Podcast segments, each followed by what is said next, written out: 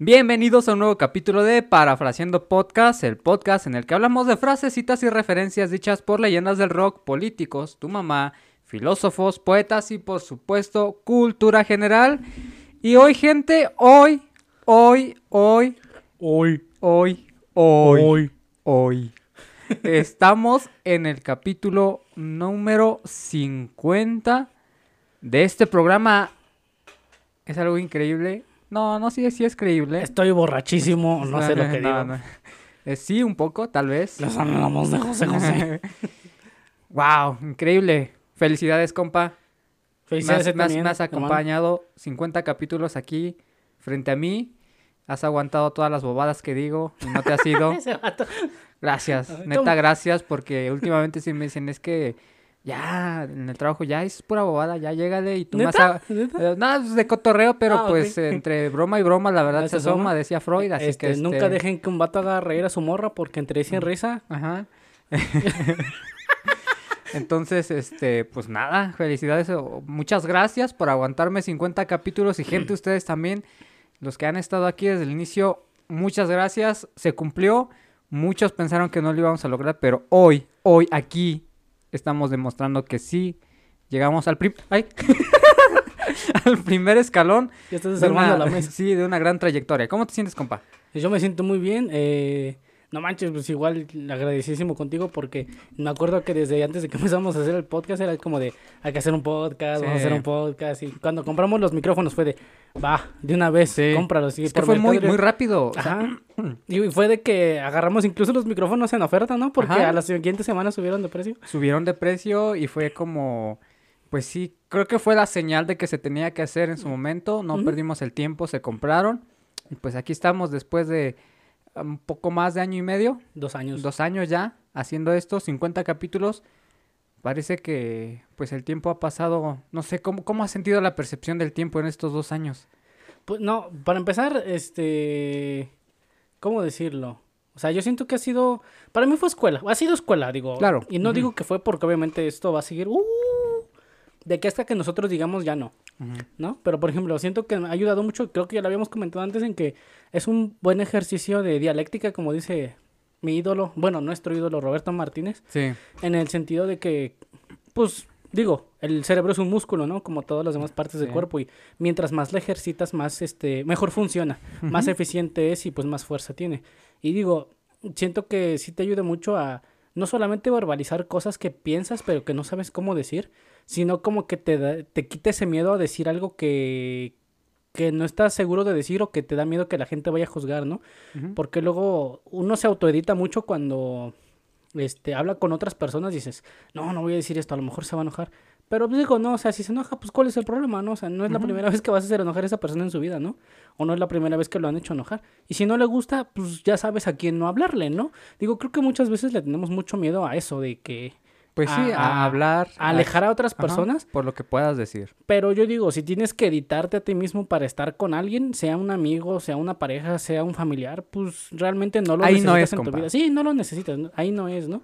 Y siento que a mí me ha ayudado mucho a, Sí. este, a, a, a- defender, como dijiste hace rato, ¿no? Mi postura ya no soy una persona que vienes y le dices cosas y pues se va a quedar callado y decir, ah, pues está bien, ¿no? O sea, ya eres una persona que incluso tiene herram- her- herramientas argumentativas de, ah, pues mira, está chida tu propuesta, esta es la mía, y si no nos gustan nuestras propuestas, pues no nos, no pasa no nada, pasa ¿no? nada. O sea, de hecho creo que eso es algo que hemos defendido mucho aquí, o sea, el hecho de que no compartamos las mismas ideas no significa que tengamos que darnos, ¿no? No por el hecho de que enti- no entiendas algo significa que ese algo esté mal. Y siento que te ayuda mucho como que abrir la mente. A mí me ha abierto mucho la mente a, a entender que no porque algo no me guste tengo que odiarlo, ¿no? Porque al contrario, o sea, creo que como decía Richard Feynman, a la duda no se le tiene que tener miedo, a la duda se le tiene que enfrentar, ¿no? Y si tú tienes, no quieres eh, decir ciertas cosas porque tienes la duda o el miedo de que, pues, no vas a gustar, pues creo que es algo que tienes que enfrentar, ¿no? Y al menos a mí me ha ayudado mucho en eso. Sí, ah, como dice, ha sido un ejercicio y pues realmente comparto mucho de lo que acabas de comentar. Creo que también ha sido un ejercicio muy interesante para mí en el que pues me siento mucho mejor como persona. He ido encontrando muchas, me, he ido conociendo mejor incluso a mí Ah, mismo y eso se siente genial. Pero pues nada, por lo mismo de que es un capítulo especial, eh, creo ya lo habíamos comentado, pues hemos decidido por lo menos cambiar nuestro tono un poco, ponerle un poquito de, de sabor. Cuéntanos cuál es, de qué es tu indumentaria, Johnny. Explica tu meme, jovencito. Ex- explícate, a ver, pasa al pizarrón y explícalo. No, a mí me encantaba exponer en la secundaria y en la prepa. Digo, creo que eso es algo que nos ha ayudado mucho. Es que al menos yo sí, yo desde que tengo uso de razón he sido un perico. De hecho, incluso mis papás dicen, ¿no? Eh, ¿Cómo, que periquear no es, a- no, es a- no es andar hablando a cada rato? Yo diciendo en la escuela, yo, yo soy un pe- yo, yo periqueo. Yo periqueo. Yo periqueo. Todos los días periqueo. Imagínate, Sí. ¿no? No, este... no, yo desde que tengo uso de razón he sido como que muy hablador. Porque dicen mis papás, obviamente. Pues yo quiero confiar, ¿no? En la palabra de, de mis papás. eh, que me decían que yo al año antes de saber caminar, yo ya hablaba. Entonces, este... Ellos dicen, ¿no? Que con pues, ciertos vecinos yo ya tenía pues conversaciones relativamente fluidas a los 2, 3 años. Ujú. O sea, no es como que hablara como un adulto, pero no era un niño que te, que te hablaba así cosas como de, Ujú. "Ay, no, que, que no, no entiendes, ¿no? Porque yo a mi sobrina no le entendía hasta como por los cuatro años. Ujú. Y en la secundaria a mí la exposición se me daba muy bien, en la prepa también se me daba muy bien exponer. De hecho, muchos profesores me dijeron que pues tenía como vocación de maestro. Ujú. Y pues sí, la neta, la docencia se me hace algo interesante. Siento que Tiene Este, mucho mérito. la que tiene mucho mérito la, docencia, digo, sobre todo por los malísimos sueldos que se les dan a los docentes en todas partes del mundo. Dijo, de hecho, lo dice Badía, o sea, no puedes vivir como docente, ¿no? En, en casi en ningún país porque les pagan malísimo. Pero este, eh, siento que es algo que nos ha ayudado bastante a los dos, ¿no? El que, digo, al- no, no, no sabría decir quién es más hablador que el otro, pero siento que, que sí se nos da mucho eso, porque incluso ya antes de hacer el podcast, cuando teníamos que hacer ciertas asignaciones tú y yo ya improvisábamos bastante. Sí, creo que eso de improvisar ya, ya viene desde antes, ya nada más fue como un ejercicio de aterrizarlo en un, en un como que en un plan más práctico, más enfocado hacia algo y Más hemos- entre- es entrenarlo, más- ¿no? Más dirigido, pero pues se- seguimos haciendo lo mismo desde hace como ocho años que nos Sí. conocemos, eh, ha sido casi lo mismo. Pero bueno, entonces... Ah, sí, me este, estaba haciendo que te explicara mi eh, eh, Yo el menos disperso, ¿no? Este, no, pues yo estoy vestido como un oficial de la SS, pero obviamente ya capturado, Ajá. porque este no tengo los emblemas. Este, yo diría que fue por pues no glorificar al nazismo, ¿no? Pero la verdad es que fue por falta de dinero, porque están caros, ¿eh? Ajá. caro hacer este cosplay. Sí, este, de hecho, hecho, ajá. ajá, es muy caro, digo yo, es, es una actividad que a mí me gusta mucho. Sí, ya, tú, ya, sí, ya he como que hecho algunos este, disfraces, ¿no? Eh, para por ahí. Expo. eh, para expos. Este, ahorita yo vengo de Chapulín Colorado. Siento que es un personaje icónico Turbo de México. mexicano, Sí. Es un gran personaje. he ido aprendiendo a quererlo, ¿no? Poco a poco, conforme voy conociendo un poco más o conforme voy entendiendo mucha de, de su, de su magia y la comedia que tenía por detrás Roberto Gómez Bolaño. Se me hace un personaje increíble. Sí, digo, creo que algo que no podemos discutir es que era un genio. Sí, era un genio de la comedia, ¿no?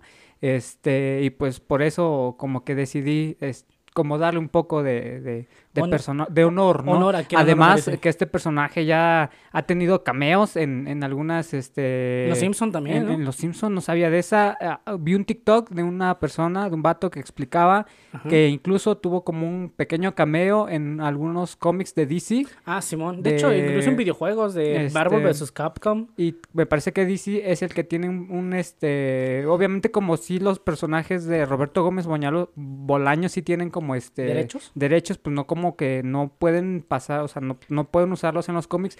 Ha habido como referencias a y tienen su propio superhéroe que se llama la Langosta Roja, que es como que Es un fusilazo ajá. de... y este en animes como en One Punch Man, Ah, igual hay una escena donde Sale se ve- referenciado. sale referenciado, entonces como que al grado en el que a lo mejor en culturas como la americana de los cómics y el, manga o el anime de Japón tengan la este A bien de tomar en cuenta.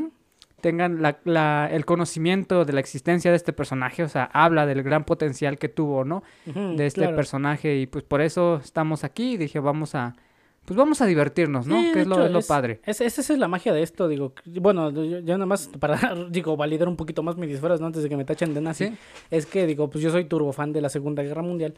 Y digo, exceptuando todas las cosas horribles que hicieron los alemanes en la Segunda Guerra Mundial, algo que creo que nadie puede discutirme, era que tenían un estilo para vestirse impecable. no conozco yo uniformes más bonitos que los alemanes de la Segunda Guerra Mundial, exclusivamente los de las SS. Que mucha gente cree que fueron diseñados por Hugo Boss, pero no fueron diseñados por Hugo Boss. Sí, fueron ¿has diseñados por eso? fueron diseñados por otros, vaya, valga la redundancia, diseñadores, pero fueron producidos en masa por la marca de Hugo Boss, ¿no? Que de hecho, este, digo, eh, muchas cosas que ahorita ocupamos que vienen de Alemania. O que han, han hecho avanzar el mundo son por, gracias a producto alemán.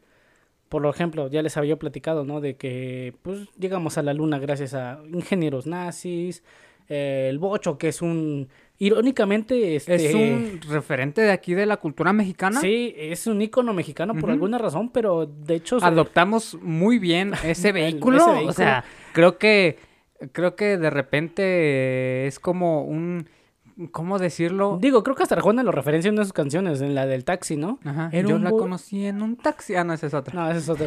Era un bocho de no sé qué tanto Ah. y no sé qué tal. Pero sí, digo, creo que o sea, tiene razón, ¿no? Es un... Como que México es bueno adoptando cosas, ¿no? Ajá. Yo siento que México es como China, pero es mejor pirata. Porque China agarra cosas de otros países y las piratea, pero mal rollo.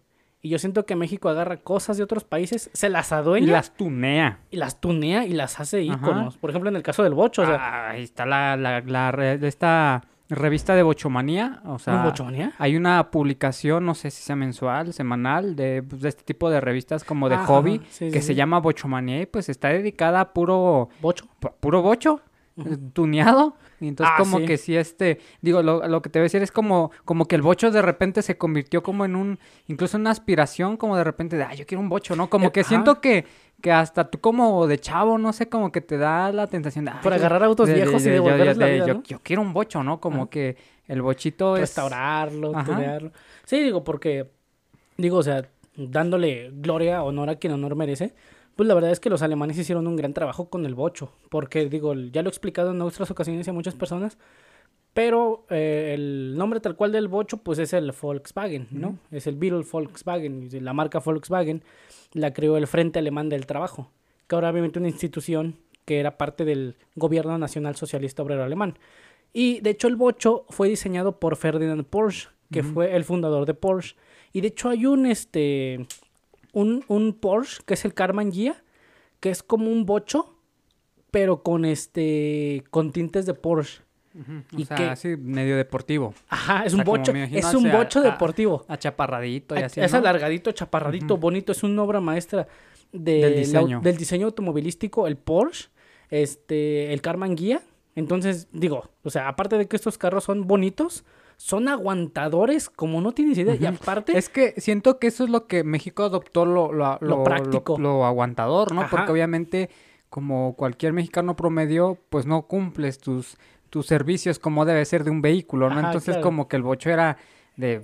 Es el de no la hay batalla, problema, pa, o sí. sea, Es no el- me hagas, no cambies, no me cambies de aceite, pon- eh, si se rompe una banda, pon una media y yo voy a seguir jalando. ajá, Y es lo que, como que se complementó esa, esa resistencia del bocho con la de repente creatividad del mexicano de, de que pues nos da mucho por reparar y hacer mexicanadas. Entonces como que apenas convergieron, ¿no? Para que el bocho sea un vehículo icono de aquí de nuestro país. Ajá, exactamente. O sea, digo, el- este, esos, esos carros son muy nobles de motor.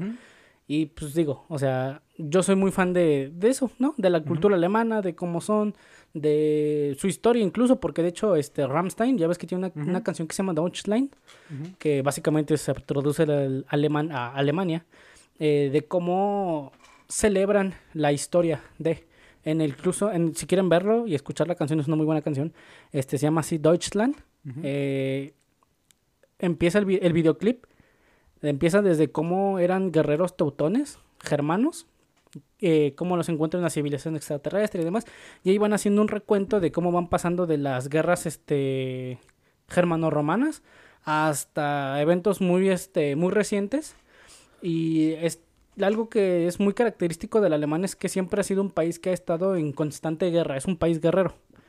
Y obviamente en todas esas etapas en las que ha pasado la historia de de Alemania, se tiene que mencionar pues lo que es obvio, ¿no? O sea, las cosas que pasaron en los campos de exterminio, eh, los nazis, de cómo fue una era pues de la que los alemanes siguen avergonzados hasta ahorita. Pero a mí se me hace pues de cierta forma sano que recuerdes quién eres, ¿no? Digo, porque de alguna forma, este, si quieres verlo como efecto mariposa o efecto dominó, sin Hitler no existiría el anime. Porque si. Hitler no hubiera empezado la Segunda Guerra Mundial, no hubieran detonado las bombas at- atómicas sobre Hiroshima y Nagasaki. Y si no hubieran aplacado a Japón de esa forma, no hubiera nacido el entretenimiento que tienen ahora y no hubiera nacido el anime. Pero, eh, volviendo a mi punto, este, como dice Babo, eh, no, yo no sería quien soy si no hubiera sido quien fui, ¿no? Y en el caso de los alemanes aplica perfectamente bien. O sea, ellos no serían la eh, cultura educada, eficiente, trabajadora, abnegada que son si no hubieran pasado por este tipo de cosas que de alguna forma te dan una dosis de humildad, ¿no? Y por eso a mí me gusta mucho. Y por eso tengo un uniforme de un, sol- de un oficial SS de las Schutzstaffel. Entonces, pues ese es mi disfraz. Pero tú lo, tú lo mandaste a hacer, ¿va? Sí, yo lo mando a hacer. Este hecho me da por un sastre. Órale, está, está padre. Digo, Sí. ya, ya había, nada más lo había visto en fotos y creo que cuando había ido a tu casa, pues así, este, Colgado. colgado, pero nunca, nunca lo había visto, nunca te había visto portándolo y pues la neta, pues como dices, al, al simple hecho de ser de desastre, te queda pues Sí, a la medida. A la entonces, medida. Ahí está. Pues chavos, vamos hoy a tener como que pues este, pues hemos traído diferentes co- cositas para, para Cositas. Es un canal de YouTube, ¿eso, Es, no? eh, cositas. Ajá. Era una, Es como una señora Ajá. que anteriormente pasaba en Canal 5, tenía una sección no sé a qué horas, no sé si era como una sección este que tenía, según yo recuerdo, era como que de repente entre comerciales pasaba. Ah, y era ya. una señora así como que con un, de no sé cómo se le llame, un gorro en la cabeza, así como con Olan, y hacía manualidades de que vamos a hacer ah, un tipo Art Attack, Pero con Tatiana combinado, ¿no? Así de que vamos a hacer este un portalapiceros con un cartón de, de esos de reciclados papel del, de del papel de baño, y ya lo pintaba y lo decoraba. Y era como que hasta incentivar, ¿no? A los niños a, reciclaje. al reciclaje y a hacer cosas cute ahí con lo que encontraran en casa. Pero bueno, este traemos acá unos, unos memes que digo, creo que el meme es- ha sido, eh, me, me atrevía a sugerir esta, esta parte de este capítulo porque parte de lo que han sido estos 50 capítulos, pues obviamente son memes, ¿no? Creo que parte de muchas conversaciones que hemos tenido, la estructura o la idea clave, pues ha sido un meme, una frase que hemos encontrado, un meme, este, Marifer Centeno lo decía, no hay mayor crítica social que un meme, y a veces así Ah, sí, es. claro, de hecho, tú me dijiste tu definición como que de meme, ¿no? compártela por favor para, para el público. A ustedes, amigos que nos escuchan. eh, bueno, según yo, digo, yo lo veo así, no digo, creo que es muy parecida a la de Marifer Centeno. Es que para mí un meme es un archivo audiovisual que haga sátira de alguna realidad social. Para mí eso es un meme. Es como lo que decimos, ¿no? O sea, entre broma y broma, pues, la verdad se asoma, ¿no? Sí, para y de mí. hecho, ajá. incluso tú le pusiste un nombre a esta sección que se Ajá. llama... Ay, no memes. Ay, no mames. Es como este, ay caramba, ¿no? Ay, caramba. Esos programas de canal de Azteca 7 antes de Ajá. que pasen los Simpsons. Sí, Y fíjate, encontré una definición ajá. de en Google, pues muy parca, ¿no? Ajá. Este meme. Que digo, aquí el diccionario nos da dos, ¿no? La primera es elemento cultural o comportamiento que se transmite de persona a persona o de generación en generación. Es que, bueno, continúa. Ajá. ajá. Y la otra, la segunda es texto, imagen, video u otro elemento que se difunde rápidamente por internet y que a menudo se modifica con fines humorísticos. La primera definición yo estaba, yo sí estoy context, bueno, no contextualizado, sé un poco porque empecé como que a leer cierto de esa investigación y hay una materia o sí, un área de conocimiento que se llama Ah. memética. Ajá. Y la memética es como el ser humano aprende a través de repetición. O sea, Ajá. tú ves, observas los comportamientos, en este caso los niños, ¿no? Es un claro ejemplo de memética. Tú ves, el hijo ve cómo actúa el padre y el hijo replica las acciones del padre. Sí. Entonces es como la idea de cómo seres humanos transmitimos conocimiento a través de la, de la observación y la repetición. Entonces, como que un eh, a- extrapolado ahora como que a lo que es los memes de internet, pues muchas veces es eso. O sea, tú ves una misma imagen y esa misma imagen se replica, pero a veces con diferente. Este, La forma es diferente. La, la, la, la- la- el contexto o la, la este, el. La historia que te cuenta es diferente. Ah, es ¿no? diferente, pero a veces es la misma imagen. Ah, Es como lo que dice Roberto Martínez, o sea, la forma es diferente, pero el fondo sigue es el mismo. Entonces, como que tengo que, tengo entendido que de ahí parte también esta definición como que ya del meme cultural que se ha hecho ahorita en, en- en redes sociales. O sea, ya es como, como partiendo de ahí, pero tengo entendido que la memética, pues como tal, o sea, es un área de conocimiento, un área de estudio que sigue, se sigue trabajando, ¿no? Entonces, como que extrapolado a- al área de, pues, de todo lo que estamos viviendo a raíz de Internet, pues también es eso. Por ejemplo, el, eh, a mí uno de, de los- mis memes favoritos es el del profesor Skinner, Ajá. donde los Simpson, donde sí, el bueno. meme está dividido en dos partes y en el primero, pues está Skinner pensando sobre algún asunto y ya en el otro, pues ya él mismo se da una respuesta como Muy tonta, eh, ¿no? a engañándose a, mí, así, Sí, a sí mismo, es como ¿no? de, estoy gastando demasiado dinero, ¿por qué nunca me alcanza? Tal vez deba dejar este de gastar tanto dinero. No, debería de comer menos. Sí, Ajá. eso debe ser. Entonces, ese meme está replicado es muy mexicano. Es, es eso y lo replicas en diferentes situaciones y es eso, entiendo que esa es la, la parte de la idea de la memética, ¿no? Y como que aprendemos a través de esa repetición. Sí, claro. Y entonces, pero bueno, de- también digo, para mí también en parte, como dice, se va transformando con este, medios, este, con fines humorísticos y para mí, como dice, y, y a lo mejor yo voy a sonar acá como si de veras, pero no, o sea, hay un meme, fíjate, hay un meme donde está, ves que parte de, muchos de los memes parten de una, de una conversación de alguna serie o película o caricatura. Entonces, como que toman ese extracto de ese, ese, ese cuadro, por decirlo así, de una conversación que se ha tenido en una, en una película y ya nada más la, la pones con alguna situación diferente. Y hay una, hay un meme que está sacado de Malcolm el de en medio, la serie donde la abuela, este, ves que dice, es que lo, bueno, yo lo recuerdo así, no, no recuerdo el diálogo original, pero el, el diálogo del meme es de, es que los memes de ciencia no tienen que ser graciosos, tienen que ser difíciles de entender. Ajá, exactamente. Ella- porque es una frase o es un diálogo de que Aida. de, la la- de Aida, la, la abuela de Malcolm, de Malcolm el del medio, pues sí tiene como, o sea, es un, es un fragmento, un diálogo que en la serie sale, pero ya se adapta, ¿no? Como para poder dar como una idea, pues, diferente. Y fíjate, la definición creo es- que es, es que, correcta, ¿no? ah. Se va modificando con fines humorísticos. A lo, a lo mejor ahí estaba un poco más exagerado porque la mamá de Lois siempre ha sido muy mamadora, ¿no? Pero, por ejemplo, digo, fíjate que incluso y eso se ve referenciado en la en la serie de The Big Bang Theory, en la que, por ejemplo, ¿no? Ya ves que cuando Sheldon y Amy están haciendo un experimento en el que le van a decir a sus amigos que está embarazada Ajá, y obviamente eso lo hacen en base a la metodología de memes ajá. y la metodología de memes es exactamente tal cual en la forma en la que, como la definición de Google dice, funciona un meme, ¿no? O sea, que es a través del esparcimiento de la de alguna algún tipo de información para que se haga de, de alguna forma viral o virulenta si queremos verlo así y que ésta vaya generando una especie de efecto descompuesto a través de las personas para ver eh, qué, tanta diferencia hay entre el mensaje que enviaste y el mensaje que estás recibiendo de vuelta, ¿no? Porque es mucho como lo que lo que pasa, digo, creo que le pasa sobre todo a comediantes que pues se dedican a hacer reír, ¿no? Que se dedican, que son memes vivientes de alguna forma, ¿no? Los comediantes ahora por esta cuestión de que pues vivimos en un mundo globalizado y que todo lo que dicen es potencialmente un meme, como incluso ni siquiera tiene que ser cómico, porque por ejemplo, mira, Roberto Martínez Ajá. tiene una foto, es una clásica pose en la que se ve turbo incómodo, se para rarísimo, Ajá. y de hecho el, el puerto en Ensenada en el que se tomó la foto, e Ya incluso se, ya es- vuelte- se volvió un centro turístico. ese palo que está ahí al lado de- en el que sale Roberto Martínez, ya incluso en Google ya lo guardaron como que este palo de la foto El de palo de Roberto. el palo de Roberto Martínez. No, este foto de Roberto Martínez. Foto de Roberto Martínez y, y ni siquiera es chistoso, o sea, es porque Roberto es incómodo para tomarse fotos. Ahorita ya se toma otras fotos, ¿no? Ajá. Pero fíjate cómo incluso personas que no se dedican a eso son chistosas y la metodología de memes aplica. Porque es la forma en la que él simplemente se quiso tomar una foto, la subió, se hizo viral y a través de las personas como que la connotación fue cambiando hasta que de vuelta Ajá. Roberto Martínez él ya dice, ah, ya me hicieron meme, ya me memificaron, ¿no? De hecho incluso ya hay un término, ya me memificaron. Y sobre, como te decía, ¿no? O sea, con personas que se dedican a la comedia como Slobodsky, Ricardo Pérez, Manu Nieto, Sofía de Niño Rivera, que yo en mi vida he escuchado un chiste de niño de Sofía Rivera. No sé si siquiera se llame bien así. Neta, Ajá, te So- llamas So- Sofía de. Pues ese es el Niño nombre de que- Rivera. Es Niño de Rivera, ¿no? Niño de Rivera. Ajá. Pues hay cada apellido que se sacaron, quién sabe dónde. Pero bueno. Ajá. Ajá. Y, y te digo, o sea, es, es la forma en la que ellos dicen un chiste. La gente, hay gente que lo entiende de otra forma. Y ya, y, y- y lo que tú terminas recibiendo de vuelta es muy diferente a lo que tú dijiste.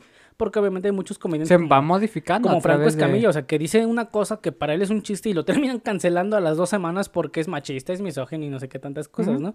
Entonces, este, es muy... es muy real en cómo incluso este, la metodología de memes funciona precisamente con esto, con memes, ¿no? Que es una forma de hacer crítica social, pero amortiguándolo con comedia. Sí, porque ¿no? finalmente todo lo que quieras decir, si le pones el filtro de la comedia, es pasable. Sí, sí, digo, creo que es como este instinto, eh, voy a llamarlo masculino, de reír para no llorar, porque es muy de... Ay, o sea, a, nosotros los mexicanos nos gusta mucho hacer leña del árbol caído, ¿no? O sea, de hecho incluso estaba viendo, ¿no? Un este un vato que sube videos a TikToks que es como de que toma fragmentos de otros videos de otras personas o les hace dúos y este hace como como respuestas del manual de los hombres, ¿no? Porque luego sube gente así como a videos, ¿no? De ¿por qué nadie me dijo que las mujeres cuando dicen esto significa esto y en realidad te están diciendo esto, ¿no? Y sale el vato ya respondiendo de, no, mira, mi querido amigo, este, lo que quiso, y de hecho incluso viene en el manual de los hombres, cuando una mujer te diga esto significa esto, ¿no? Y de hecho estaba diciendo de que cuando nosotros los hombres tenemos, entre nosotros los hombres no nos hacemos sentir bien cuando estamos gordos. Es más, decía que eh, conforme más va este, haciéndose más grande el problema de la gordura, más agresivo se va volviendo el insulto. Sí. Porque primero es como de, ah, el gordito, Ajá. luego es el gordo, la puerca, la marrana. Y, y dice, y te das cuenta cómo en algún momento los insultos se van volviendo femeninos. Ajá. Sé por qué, porque ya después de cierto nivel de gordura, pues ya vas Ajá. adquiriendo otros tipos de atributos que te van haciendo, ¿no? Que te vayan llevando de ese lado, ¿no? En, comparación de las mujeres que cuando pues, una mujer tiene cierto sobrepeso, las mujeres como que tratan de hacerte, hacerse sentir bien entre ellas, ¿no? De que no, amiga, tú Ajá, estás estás hermosa y que quiérete como eres, ¿no? Y, y está padre, ¿no? O sea, está padre el, el hacerse sentir bien porque pues, se supone que para eso son los amigos. Pero sí, este, está bien curioso cómo, por ejemplo, incluso en, en esas cosas, los memes, como que van distorsionando la realidad. Y ya incluso mucha gente toma memes como verdades.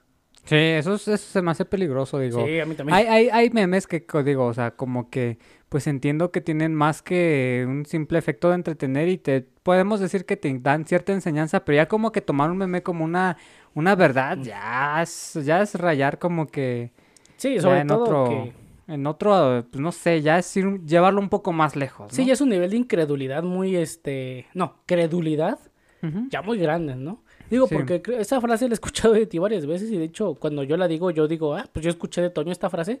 Es este, del otro- de todo lo que me dice, la mitad no se la creo y la otra mitad la Ajá. dudo. Y creo que así debería de ser, ¿no? Digo, eh, creo que fue Sócrates o fue Platón el que dijo, este, la sabiduría comienza con la duda. Y sí es cierto. O sea, si realmente quieres este empezar a aprender de algo, tienes que Tiene saber. que haber duda primero. tienes que saber que no lo sabes, ¿no? Porque digo, si vas por la vida pensando que ya lo sabes todo, pues difícilmente vas a aprender algo, ¿no? Exactamente. Pero bueno, hemos seleccionado algunos memes que digo, finalmente parte de los memes a veces es que te hagan reír, a veces simplemente entras al Face, Como que es su premisa, ¿no? Tiene que ser chistoso. tiene que ser chistoso, o no, no, no, a veces no tienen que ser difíciles de entender, hemos seleccionado algunos, vamos a ver qué tal sale este ejercicio, yo he seleccionado aquí algunos, este, si quieres te presento mi primer meme y, y lo comentamos, digo, no tiene que ser un comentario tan extenso, si te da risa bien, si no, pues tampoco, y ahí te va el primero. Ya, Lo voy ya a- justificándote, ¿no? Ahí te va el primero. a ver, ¿qué dice? Así, ¿qué? Ahí la, ahí les van a panda, ¿qué onda? Es un Spider-Man metalero. Ah, es un Spider-Man así punk metalero con su chaleco de punk metalero, con unos como que, que en su gorro tiene estoperoles, su guitarra y en el en la en- onomatopeya, se dice así, en el globo de diálogo, es como un cómic, una tira cómica, dice, ahí les va una de panda. Sobre todo porque Panda en algún momento se quiso hacer pasar como por metal, ¿no? Posiblemente, o sea, digo, yo lo vi, yo cuando lo vi dije, a mí se me hace chistoso de que, o sea, es que, fíjate, siento que parte de lo chistoso es como la creatividad de cómo, cómo no, no te imaginas a, A Spider-Man diciendo, o sea, para empezar, pues Spider-Man tiene una, un chalequito así metalero. dices, Ajá, bueno, como, no, es como este... Como punk, yo siento que es más punk. Es como un metalero, pero trash. Ajá, Un trash. trash ándale, sí. metal, ajá. Y con su guitarra ahí. Y te salga como que ahí y les una, una de, de panda. panda. Estaría peor si dijera ahí les va una de maná, ¿no? Una de, una de moderato. Una de moderato, ¿no? Sí, porque de hecho incluso. Moderato es como el Kiss mexicano. Ajá. Está turbo exagerado. Y tú pensarías que... Sí. ya lo veía venir tan. Digo, ah, me gusta más su colaboración que tuvieron con Belinda. Está Ah, buena sí, la sí, rola, sí, digo, pero sí como que moderato de es que repente. yo Moderato siempre la vi como una parodia. Sí, yo siento que es, son, es comedia, es este, música de comedia. Sí, de hecho, Digo, es- o sea, no es como que... son como los comediantes del pop. Ajá, o sea, es de, ah, ok, bueno, se entiendo, digo, pero pues tampoco es como que, digo, el problema radica en que de repente hay gente que sí se mega se prende, ¿no? serio, de que sí. no, que no se sé qué. radicaliza. Entonces digo, pues, carnal, es una banda, ¿no? Si te gusta Es como el bien, payaso si no- de, de Malcolm en el de medio. Hijo, toma un globo, vete al diablo. Ajá, o sea- sí, totalmente, entonces, pues ahí te va una de panda, Ahí te les va una de panda. No, pero es que sí, sí está chistoso la. Sobre todo por lo que decíamos, ¿no? Ajá. De que la creatividad radica en relacionar Ajá. dos cosas una con la otra y mientras más separadas estén, más creativo es, ¿no? Ajá. Y fíjate, yo aquí traigo uno y te voy a presentar mi primer meme. A ver. Y te lo voy a leer, este... Y, y digo, seguramente lo vas a entender porque... es- no sé si te pasó, a mí me pasó. Ok. Pero dice aquí, este, en la mañana bien ready para recibir el piquete, ¿no? O sea, la vacuna. Y yo en la noche. Ah, sí, no, o sea, ese meme creo que más de uno se identifica. Es Y ya este, está la... Ajá. Les explico el meme, como dice Toño, es un, es un meme en dos partes. Es que en la mañana eh, yo bien ready, o sea, bien listo, bien Ajá. puesto, bien Para los pilas que no le mascan al inglés. para, para recibir el piquete, o sea, la vacuna. La de...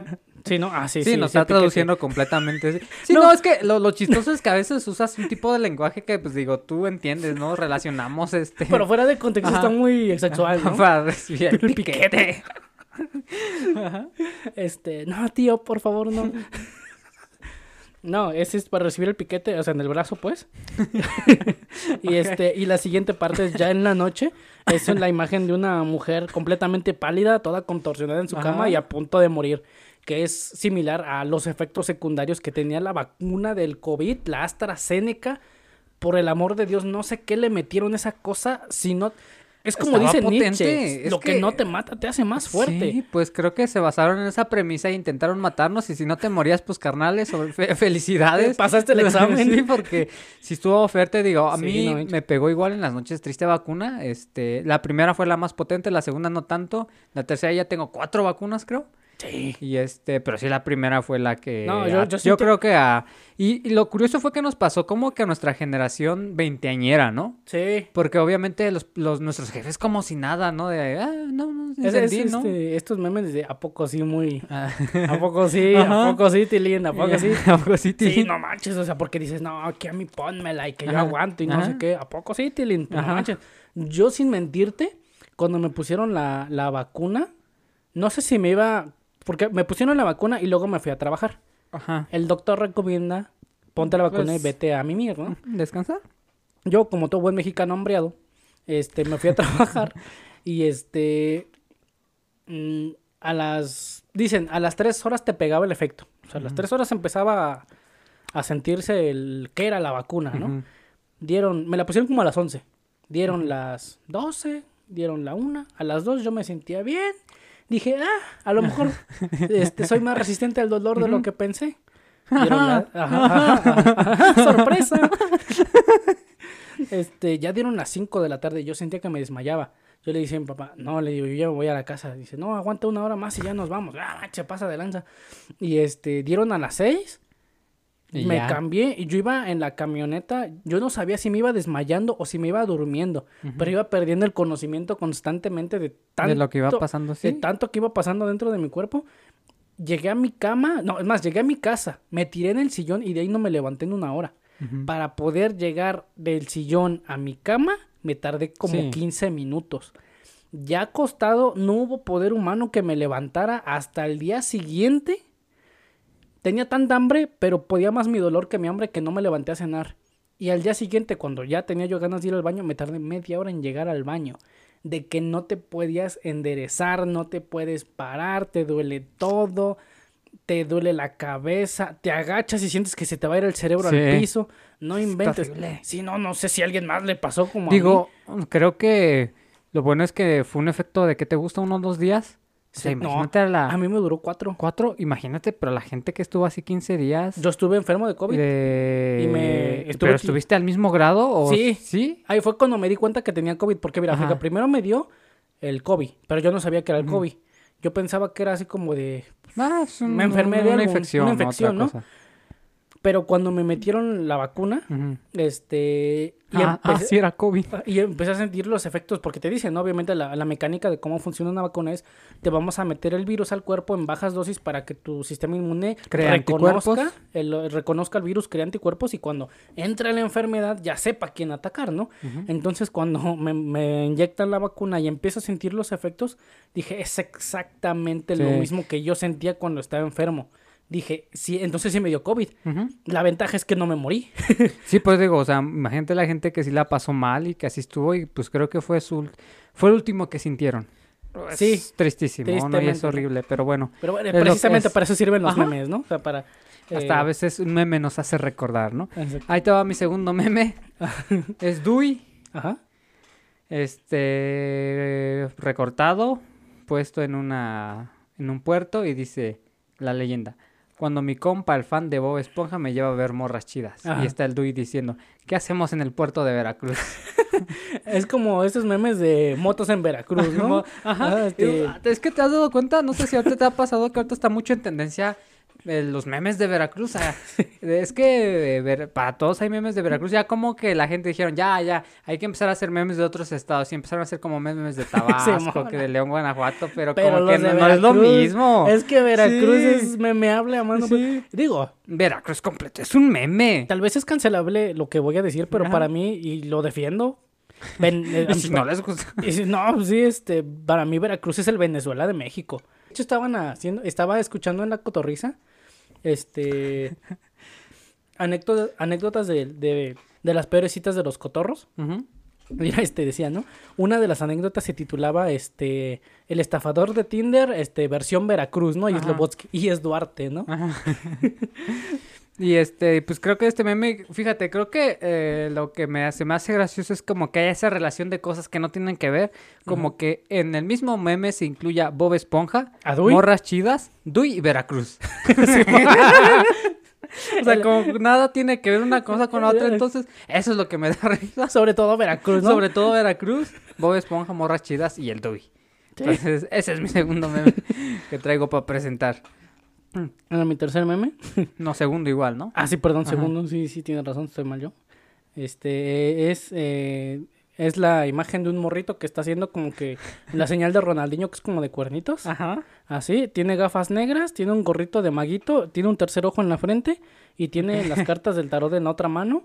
Y dice, cuando pasa todo, lo dijiste que pasaría. Y es el hechicero.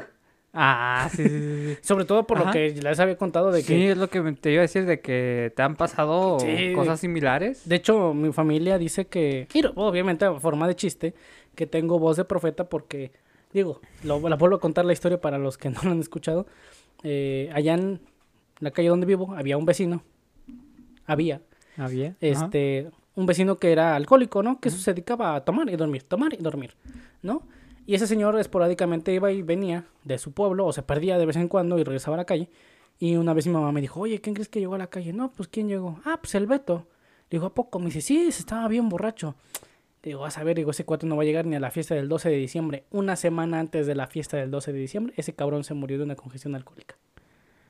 Sí, es que es de... Digo, en mi defensa, ¿qué esperaban de una persona que tomaba alcohol y se dormía? Sí, digo, la probabilidad de que eso sucediera era muy, muy alta, ¿no? Sí, o sea, Lo, lo que es como curioso es de que pues haya cumplido en el parámetro de tiempo que hayas dicho. Ese es O como luego- lo... lo, O luego, lo- luego es como invocar gente, ¿no? De, ah, no vino la maestra, ¿no? Y nada más por andar invocando que gente- llega. Ay, que llega. Creo que... No, sí, sí nos pasó. Sí nos Sí. pasó. Creo que a todos nos, nos pasa. Mi tercer meme, obviamente, el perrito que sí que sí. Súper fan de que sí que sí. Creo que... Ah, mi primer... Mi lomito, mi prim- no, mi primer lomito obviamente es Chems. Chems Ah, Forever. sí. Che- Aunque a mucha gente ya lo está olvidando, digo, creo que una vez ya lo había platicado, o habíamos tenido como que esta conversación acerca de cómo los chistes mueren con las generaciones, y creo que Chems tal vez está muriendo con nuestra generación, porque obviamente los, la- las nuevas generaciones ya no, ya no, pues ya no comparten tanto este gusto por, por Chems, ¿no?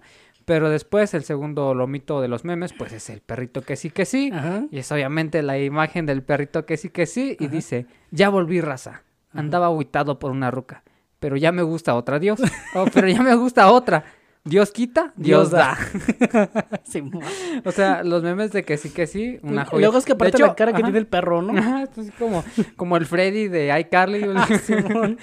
Digo, muchas gracias porque tú fuiste el que... Yo me acuerdo que una vez aquí en la casa tú me dijiste, ¿tú no sigues este, las aventuras del perrito? Ah, la, esta Simón. página donde se- Facebook. de salen los, los, los- los memes de que sí, que sí. Ajá. Y dije, no, y ya empecé a seguir grandes memes de, del, Es como este, esta página de Facebook de, de calacas chidas, ¿no? de Cala- Yo sigo la, la, la página de Calacas Chidas. Es la También de. Huejutlafún. Huejutlafún. También sigo este Calacas Chidas 2. También Tam- está. Tamazón chismes de la Huasteca. Pero bueno, ese es mi tercer meme. De que sí que sí. Mira, mi tercer meme es este que es una morra, una, una mona china. Ajá, vientos. Bien. entonces- ¿Has visto estos últimos TikToks de una morra que va y les dice a los vatos, oigan, ¿podrían calificar mis sonidos de anime? Y ya empieza. Ah, sí, de, ah, por su pollo, ¿no? Así, Simón, ah, son deleznables. por su pollo. Sí, hay uno que quieren escuchar mi voz de waifu. Oh, por su pollo, claro que sí. Estos vatos que hablan como si vivieran en Disney Channel. ¿Ya viste eso, papá? Lo estoy Ah, viendo, sí. hijo. No, no, pero esta sí, o sea, empieza a hacer sus, Ah, sus- sí. sus sonidos de, ah, de, de- de mona china. Pero bueno, adelante De- con tu mona china. mona kawaii. Mona cago. Sí. Este.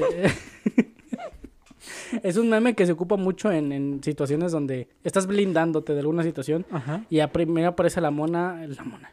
La, la, la, la muchacha y dice: legalmente es cuestionable. Moralmente es asqueroso. Personalmente me gusta.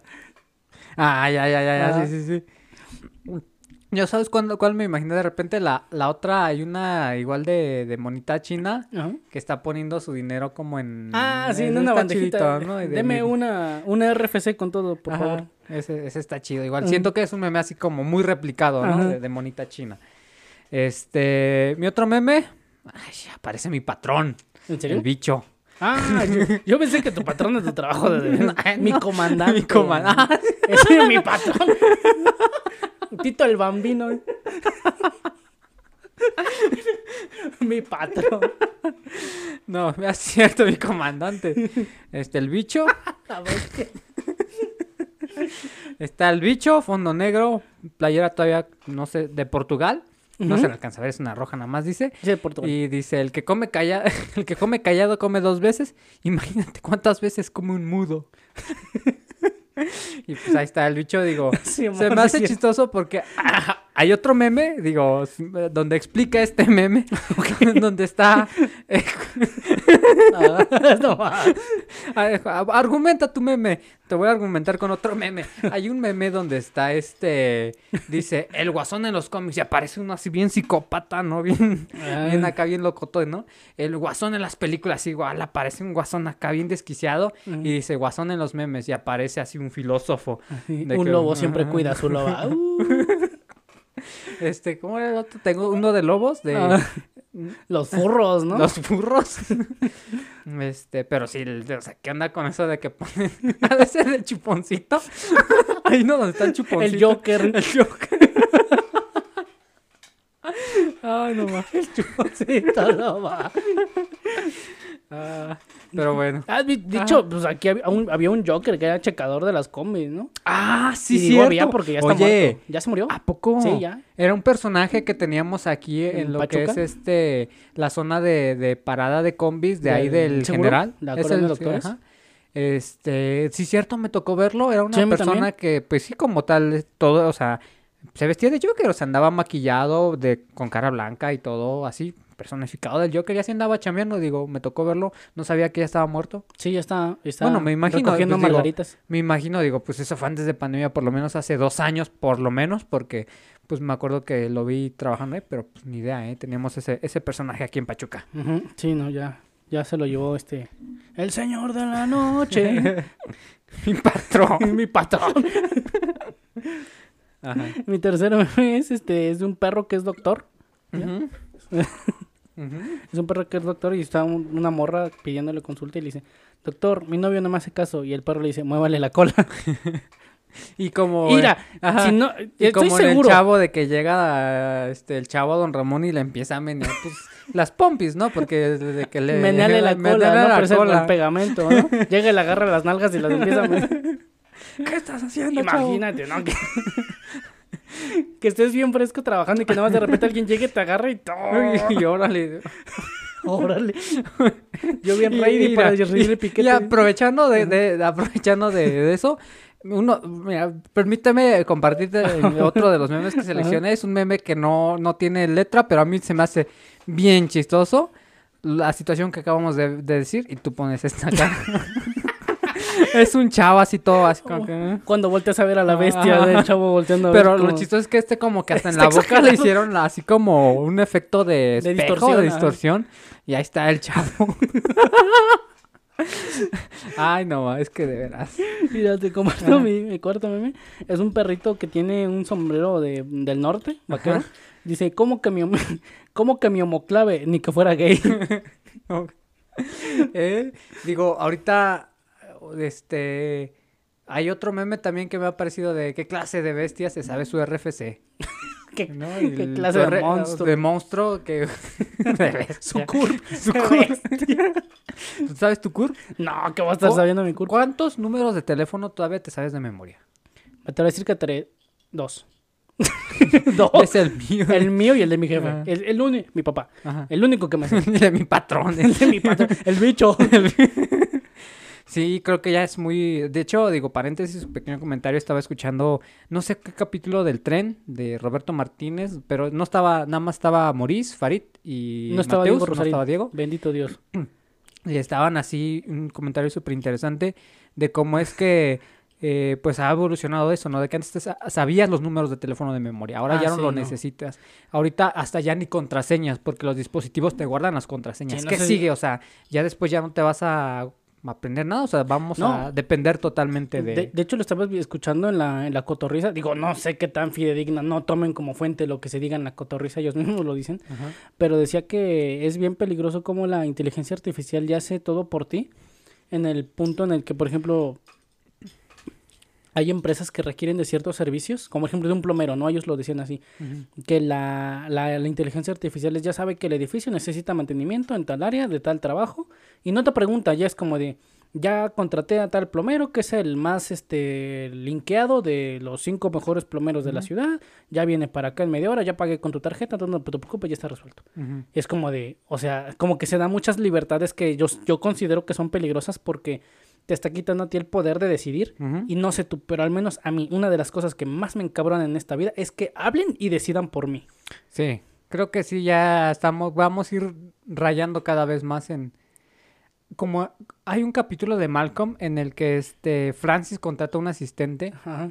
y literal el asistente le hace todo, al punto en el que una de las escenas finales está Francis con este... Es muy racista porque es un Ajá, asiático, ajá, ¿no? Está con Piama, su esposa de Ujú. Francis, y está así sentado nada más en la mesa con su pan tostado y una bote de mermelada, mermelada. enseguida, eh, ahí en, encima, ahí en la mesa. Y dice, y pues Piama le pregunta, pues, ¿qué estás esperando, no? Y dice, pues es que no, el- la mermelada no hace lo que este hace, no me acuerdo el nombre del, del asiático que era su Chao. asistente, ¿no? Chao, sí. Y dice, ¿qué? ¿Untarse? Dice, sí, no lo está haciendo, o sea, pero él literal nada más estaba sentado esperando a que alguien le hiciera, le untara mermelada en su pan tostado. Entonces como que, Se vuelve inútil. sí, vamos a terminar siendo inútiles tal vez en algún momento. No, yo creo que es como lo que hablábamos la vez pasada, ¿no? O sea, para que la humanidad pueda seguir siendo humanidad, tiene que haber, vaya, factor humano, ¿no? Y para que yo considero que arte siga siendo arte, tiene que estar hecha por humanos. Porque por muy bien hecha que esté una pieza de arte por parte de una inteligencia artificial, si no hay sentimientos, si no hay emociones, cosas que no puede replicar una máquina, para mí, al menos creo yo, no es arte. Pues sí, entonces, pues estamos viviendo en tiempos bien, bien, bien Vivimos- chistosos. bien Vivimos en tiempos eh, absurdos. Vivimos en tiempos absurdos. Este, te voy a presentar mi último meme. No es, no es este, una escena de Bob Esponja con uno de los personajes que igual me gusta mucho, que es Mantarraya y Patricio. Y está agarrando la cabeza de Patricio. ¿A y dónde dice, tan ¿A dónde peinado?" tan peinado? Lo vi, nada más se me hizo chistoso. Sobre todo eh. porque Patricio ni siquiera tiene cabello. De hecho, creo que ningún... Ni, pues, personaje se tiene supone que son peces, ¿no? Bob Esponja, pues es una esponja, calamardo. ¿Habrá peces peludos? No creo, así peludos como tal, no, pero posiblemente a lo mejor como con escamitas, así como me imagino como los porcoespines, que son así como... Como espinas, ¿no? Ajá. Más que pelo. Ajá, pero pelo a pelo, no sé. Posiblemente. Se vería asqueroso, ¿no? Sí. Un No, pescado es que con pelo. le quitaría lo... lo pues la poder maniobrar en el agua, siento que el pelo Le pues, quita aerodinámica, ¿no? Hace le- resistencia. entonces, como que no no sería muy Muy práctico, ¿no? ajá, que un, Digo- un pelo un pelo peludo, Un pelo, pelo. un pez peludo. Mira, ya te presento mi último meme. Es de la película Vampire Suck. O sea, vampiros apestan. Del 2010 es una parodia Crepúsculo. Y es- es- son varias escenas. Eh, aparece en una parodia de Edward, que es un vato palidísimo, Ajá. con cabello pelirrojo, y una morra que es una parodia de Bella. Una mujer pues, más chaparrilla, blanca, pelo negro, corto de honguillo. Y dice, ella dice, tu piel es pálida, te vistes a la moda y, y te abstienes al sexo, ya sé lo que eres. Y él le dice, dilo en voz alta. Y ella le dice, eres un Jonas Brothers. Y el otro, otro, así es. No, espera, ¿qué? Soy un vampiro. Eso me, me da mucha risa por la cara que pone el vato. Ajá. Pero sí es como de. Te vistes a la moda, eres pálido y te abstienes al sexo, eres un Jonas Brothers. Y el otro cabrón todavía. Así es. No, espera, ¿qué? Espérate, no. Este, y sí, como dices, muchas, es que muchas veces el meme es visual, o sea, siento que Ajá. más que ahorita, digo, a lo mejor no, no produce el mismo efecto que se los platiquemos porque un meme tiene que ser visual. Sí, el meme es, es que son cosas que ves y te dan risa. Incluso por la apariencia que tiene. O sea, se ve Ajá, como que es el- una turboparodia. Ajá, o sea, como el que yo te enseñé del chavo, o sea, no dices, es chistoso verlo, o sea, no, no, no, no, no es como tal una, tienes que, tiene que tener alguna leyenda para que digas, ah, sí, sí, sí, fue gracioso.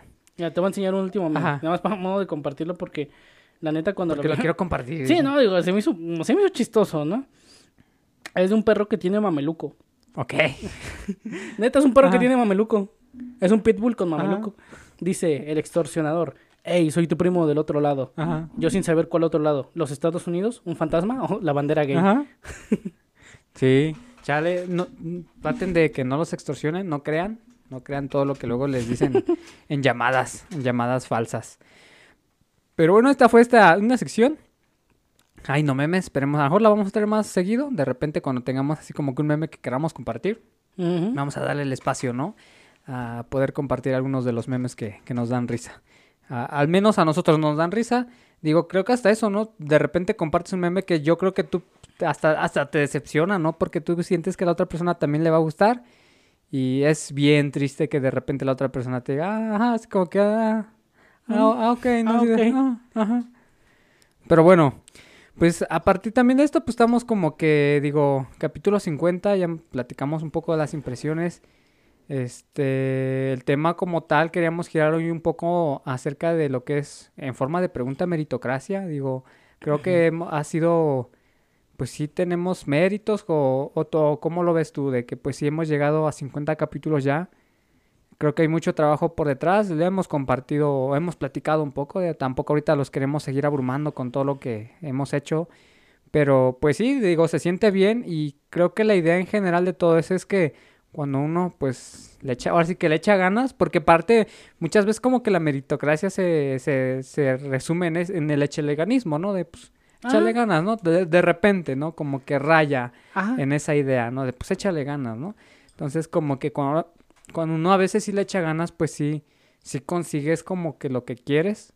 Digo, también hay que pues, como que tener claro, ¿no? Como que tampoco vas a ser un Messi, ¿no? Un Cristiano Ronaldo. Ujú. Pero creo que cuando uno pues se esfuerza, Ujú. pues consigues lo, lo que quieres, ¿no?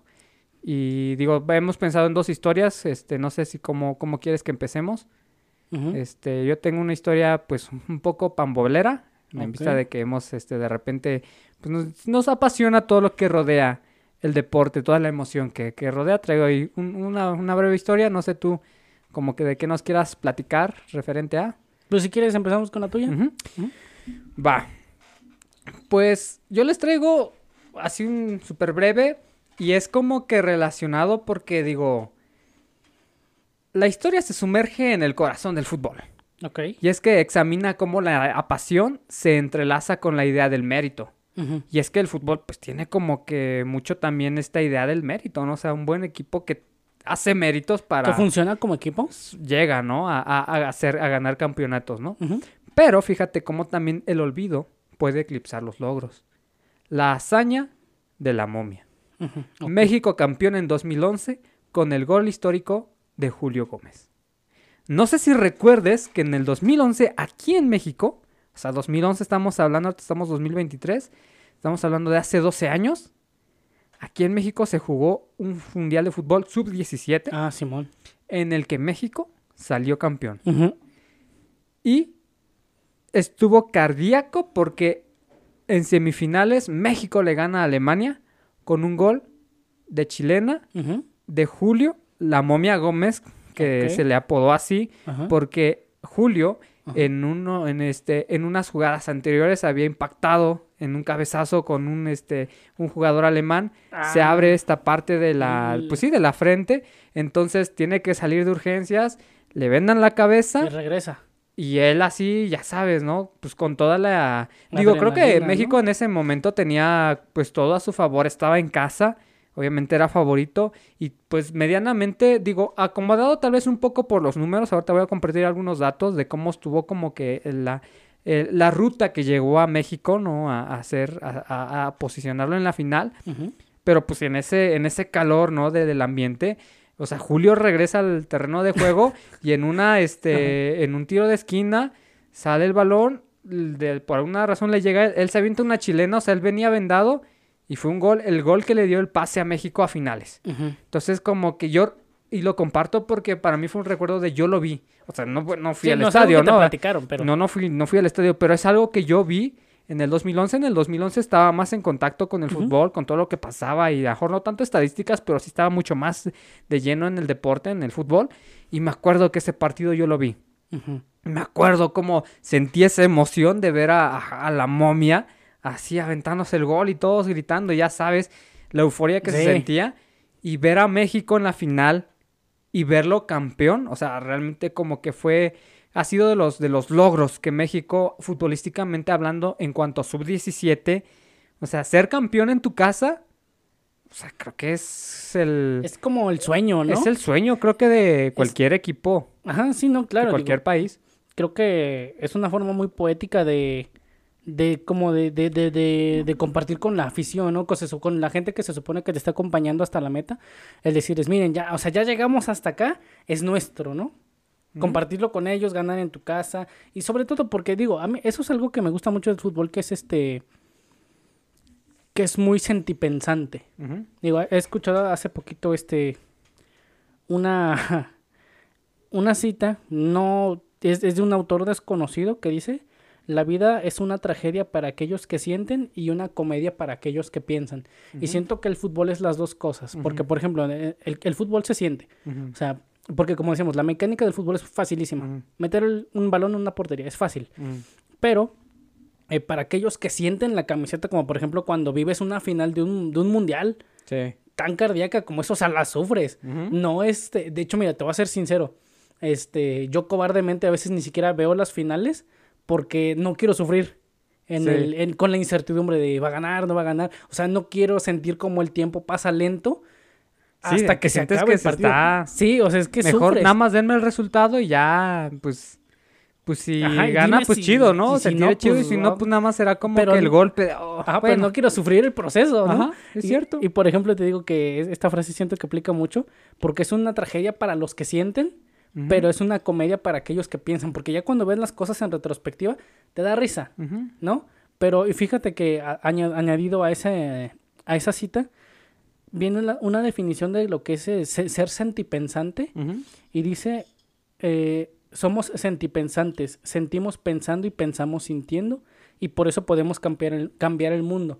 Porque creo que parte de la, como que una de las grandes aspiraciones de la meritocracia es cambiar tu mundo. No, a lo mejor no el mundo, porque es humanamente imposible. Vamos a decirlo así. Bueno, no tanto, porque sí hay hombres que han cambiado el mundo, ¿no? Pero eh, siento que al menos como que una de las máximas de la meritocracia es cambiar al menos tu mundo, ¿no? O sea, ser alguien que sea capaz de generar tanta riqueza para retirar a tus padres, a varias generaciones de tu familia, ¿no? Este, y ser alguien a quien de alguna forma tengan en un pedestal como de, ah, mira, eh, gracias a tu bisabuelo, es que hasta la fecha seguimos teniendo dinero, gracias a tu abuelo que tuvo esta idea, trabajó tanto, era amañado para los business, este, logramos hacer todas estas cosas, ¿no? O sea, yo siento que una de las máximas de la meritocracia es cambiar tu mundo y el de las personas inmediatas que, te, rodean. Y siento que el fútbol es así. O sea, es cambias... Y, creo que en este caso incluso hasta un grado mucho más, porque obviamente como jugadores pues cambian su vida, el rumbo de su, de, su, pues, de su carrera obviamente de sus familias y en este caso se pasan a traer a un país. me atrevo a decir que un país entero. Sí. O sea, porque como dice, hay gente que siente la camiseta que así como sufre, pero sufre de a de veras, o sea, de que... Llora y... No sé si te topaste con esta, este video de ahora de la final que fue de este, de Tigres contra Chivas y este, y estaba un señor, o sea, pero mal, o sea, de que estaba llorando porque. cálmate, Ramiro, te están viendo tus hijos. O sea, a ese grado de que pues estás llorando frente a tu familia por algo que digo, ok, sí te, te mueve, ¿no? Es válido los sentimientos que evoca un deporte tan hermoso. Pero creo que ya llevarlo al grado en el que, pues, públicamente, frente a tu familia, pues como que si ya, ya no va, ¿no? No, de hecho, incluso, digo, estaba platicando hace rato esto con un amigo de que tristemente hay una estadística, no sé qué tan real sea, de que en Monterrey cuando pierden los Tigres, cuando pierde, o sea que cuando pierde eh, los Rayados pierde tu familia, ¿no? Porque cuando cuando el cuando el equipo pierde, este se le se elevan los números de actos de violencia doméstica. Pues que sí. Y yo ¿eh? digo, o sea, e, está chido, ¿no? Pero como todo en exceso es malo, ¿no? Sí, puede que sí, digo, y entonces como que pues ya hay cómo, cómo influye, ¿no? El, mérito que a lo mejor hagas, pues puede influir también para, para este, pues, todo un país, un estado, toda una afición. Pero sí, o sea, lo que pasó ese día, ese, ese, en el año 2011, en ese mundial, o sea, fue, fue increíble, digo, creo que en parte fue ayudado un poco como por cómo se fueron acomodando los grupos, porque en la fase de grupos, este, México pues jugó contra Corea del Norte, Congo, y ahí el, el fuerte era Holanda. O sea, de esa fase de grupo. Era como el favorito, ¿no? Era el favorito. Obviamente creo que del grupo, pues obviamente era México y Holanda. Corea del Norte y pues como eran como que de relleno, ¿no? Entonces, este, pues ganó contra Corea del Norte 3 a 1, contra el Congo 2 a 1 y empató contra Holanda, fíjate. Entonces, pero le dio lo suficiente pues como para avanzar, ¿no? Este, en octavos de final, México se enfrentó a Panamá. Digo, Panamá pues también es como que, pues digas, bueno. Ah, qué contrincante, ¿no? no, o sea, no, no, creo que en un mundial no tienes, y digo, creo que hasta por respeto tu rival no, no lo vas a hacer menos, pero pues tú sabes, ¿no? De repente que si hay algunos con los que tienes que tenerte más cuidado, ¿no? Contra Panamá y logró una victoria contundente de 4 a 2. Entonces, pues pasó, pasó caminando, ¿no? En los cuartos de final fue lo emocionante. Partido lleno de emoción, México se enfrenta a, este, a Francia y consiguió una victoria, 2 a 1, fíjate, o sea, pasando contra Francia. Este, con este pues clasificó a semifinales. Semifinales. En una actuación sobresaliente, México derrota a Alemania en un partido ah, reñido.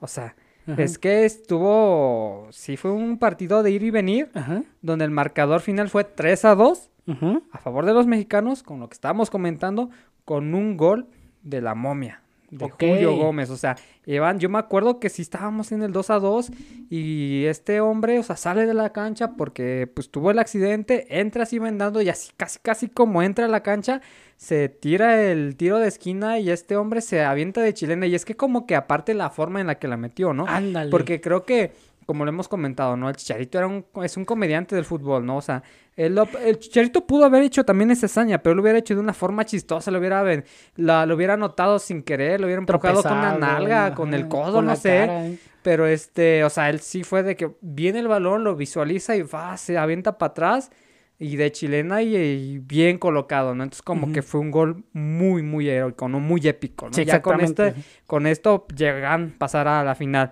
Pues ya en la final México se enfrentó a Uruguay, que fíjate que los uruguayos de repente sí traen buen nivel de juego. Este, el encuentro se llevó a cabo el 10 de julio del 2011 en el Estadio Azteca, ah, en el, este, el Coloso de Santa Úrsula, en el, pues ahí en el, en el Azteca. este, ante una multitud de aficionados mexicanos, México se coronó campeón al ganar el partido 2 a 0. Con gol de Julio Gómez, pues obviamente ya venía como que con este, sí, ya venía con este el impulso, ¿no? Este, y también de Giovanni Casillas, ¿no? Esta victoria marcó la segunda vez que México se consagra campeón en la categoría sub-17, o sea, México en otras categorías la arma, En- Extrañamente en la mayor nunca, Nunca hace nada, pero hasta en otros deportes México es una eminencia, ¿no? No, pero es que siento que, digo, a ver, ¿cuántos años llevamos viendo los mismos jugadores de la selección mexicana? Los mismos. Sí. Ay, es que, pues, quién sabe, hay que en qué radicaría. Digo, pues, obviamente, no sé. No Es- quiero opinar ahorita al respecto de la selección grande. Ya, ya me enojé. Ya, ya, ya, Ya. man, ya. Sí, pero, no, digo, pero sí está mal, obviamente. no, digo, es que creo que es hasta cliché, ¿no? De cómo eh, siempre los, los chavos a los que casi no les pagan hacen más que los deportistas que están bien pagados, que tienen contratos Digo, millonarios. ahora sí que ellos pues, traen, se ponen la camiseta. De Sí, repente no, digo- ellos sí es, es por amor al, pues, Y- al arte. Y, y Diego creo que también es por querer hacer méritos, ¿no? O sea, de, ah, bueno, pues estoy chavo, no me están pagando, o sea, me están pagando con exposición. Y dices, pues le voy a echar Para ganar experiencia. Para que ¿no? vean que, que así traigo con queso, ¿no? Ajá. Y, y, y- y no pasan de ahí, o digo, al menos yo casi no he visto así como dices tú de, la- de los sub-17, que pasen como a ser el cuerpo nuevo de la selección mexicana, porque digo, yo a Ochoa y al Conejo los llevo viendo de porteros desde que tengo uso de Uh, razón. sí. Y- Yo. Y no y- dudo, a mí se me hace muy extraño que no haya otros porteros a los que pues darles la oportunidad, ¿no? No, creo que de hecho me atrevo a decir que México, dentro de lo que tiene buenos exponentes, son arqueros. Hay Sí, muy buenos arqueros. en- Calero, el en este- Conejo, en México. Ochoa, Este, el del Cruz Azul, ¿cómo se llama? este Talavera. Tala- bueno, no ajá, sé bueno, si digo, Talavera. yo estoy hablando de los No, que conozco, este- no ahorita posiblemente haya, Este, haya nuevos.